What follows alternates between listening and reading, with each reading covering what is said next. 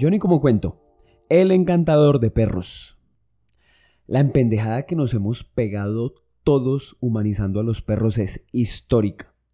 Todos los días sale un especialista, un veterinario, un estudioso del tema a decirnos que los perros no deben dormir en la cama, que no es necesario comprarle cubiertos personalizados al perro, que no hay necesidad de celebrarles el cumpleaños y que disfrazarlos obedece más a nuestras carencias emocionales que al disfrute del animal. Pero no, ahí estamos, Ahí seguimos, les mandamos a hacer tortas con el nombre, los disfrazamos, los alejamos de su esencia, los desperrizamos y los humanizamos. Hay gente que en su testamento le deja la herencia al perro. Imagínese uno dejarle semejante chicharrón a un pobre animalito. O sea, el pobre perro consiguiéndose para un abogado, para cuadrar la sucesión, pagando impuestos, poniendo la casa al día en el predial, el perro sacando el certificado de libertad y tradición, haciendo fila en el Agustín Codazzi. O sea, tiene que estar uno muy enfermo para dejar todo ese mar de trámites en un perrito. Por Animal Planet hemos visto al encantador de perros, man sencillo, man que podría haber sido actor extra en Chespirito o vender tintos y aromáticas en el estadio. El man se tapó en plata por hacer que los perros le hagan caso. O sea, estamos hablando de una criatura que hace 30.000 años dijo, Oiga, marica, los humanos se van de cacería, tienen armas, les va bien esto, nunca les falta comida. Hagámosle compañía, movámosle la cola para que nos tiren un hueso y no vamos a tener que competir por comida con animales que nos superan en fuerza y tamaño. Sencillito, hermano. O sea, los perros evolucionaron para obedecernos y los gringos se gastan fortunas pagándole a un man para que los perros hagan caso. Eso es insólito. Los gringos son pendejos que afán de despilfarrar dólares. El man diagnostica el perro y siempre dice lo mismo. Es un perro desequilibrado. Luego el man empieza a hacerles algo que es obvio y que mi abuelita Rosa hace desde que tengo uso de razón. Cuando quiere que el perro venga, hace... Cuando quiere que el perro se vaya o deje de hacer algo, le hace... Y listo, hermano, se acabó el lío. El man cobra miles de dólares por hacer eso. Mañana mismo le saco la visa a mi abuelita Rosa para que se vaya a montarle competencia al encantador de perros porque lo tiene todo. Todo para derribarlo.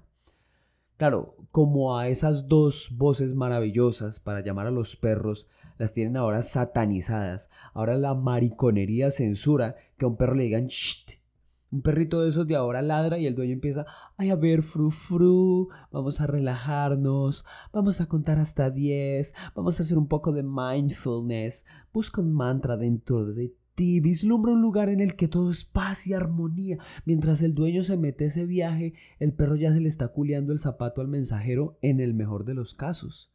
Yo siempre he sido opositor de la humanización de los perros, en principio porque es contradictoria. O sea, esta gente, los animalistas o los perronazis o como los quieran llamar, dicen, mientras más conozco al hombre, más quiero a mi perro.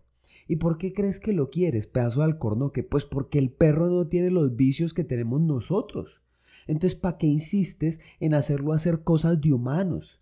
¿Para qué carajo lo metes en un carro en Home Center? ¿Qué tiene que hacer un perro en Home Center? ¿Qué va a mirar? ¿Un tapete nuevo en que limpiarse el ano cuando vuelve del parque? ¿Un juego de cuchillos? ¿Una vajilla? ¿Unos taladros? No, nada. Nada tiene que hacer un perro en home center, en un centro comercial menos. Uno ve a esos pobres animales asustados en los carros, estresados, no pueden miarse donde quieren, no pueden oler nada. ¡Qué angustia, hermano! Vea, les voy a hacer un pequeño listado de las cosas que hace mi perro, Bruno un perro que de hecho es extraordinario, pero es un perro y por más que mi esposa lo haya disfrazado de ángel, de rey león, de hippie, de superman, pues es un perro y hace las siguientes cosas. Ojito al inventario.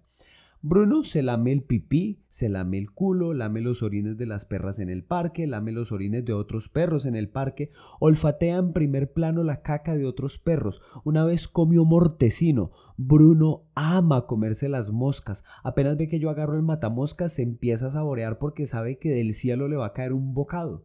Bruno toma agua sucia, le olfatea el ano a los demás perros, escarbaba la basura, hace un montón de vainas de perros y cuando hace cosas de perros es tan feliz. Vean, yo nunca lo vi disfrutar tanto un disfraz o una fiesta de cumpleaños como disfruta lamerle la entrepierna a las perras que ven el parque. Entonces, ¿por qué de cumpleaños más bien no lo llevamos a donde haya varias perras y que las pueda olfatear hasta que le pare el ombligo? No insistimos en lo más inhumano que es la humanización. Nos estamos cagando una generación entera de perros que se han visto ridiculizados, humillados y desnaturalizados solamente porque ahora que cobramos sueldo, cuando se puede, los millennials y los centennials queremos maquillar nuestras frustraciones emocionales, nuestras carencias afectivas con un pobre animal de cuatro patas que lo único que pide es comida, paseos y cariño. No compren perros de raza. Esa plata que se van a gastar ahí, más bien la invierten en un buen psicólogo, hacen terapia, se limpian esos demonios que tienen y adoptan a un criollito para que lo traten como lo que es, como un perro para que no los sometan a la crueldad de hacerlos sentir humanos.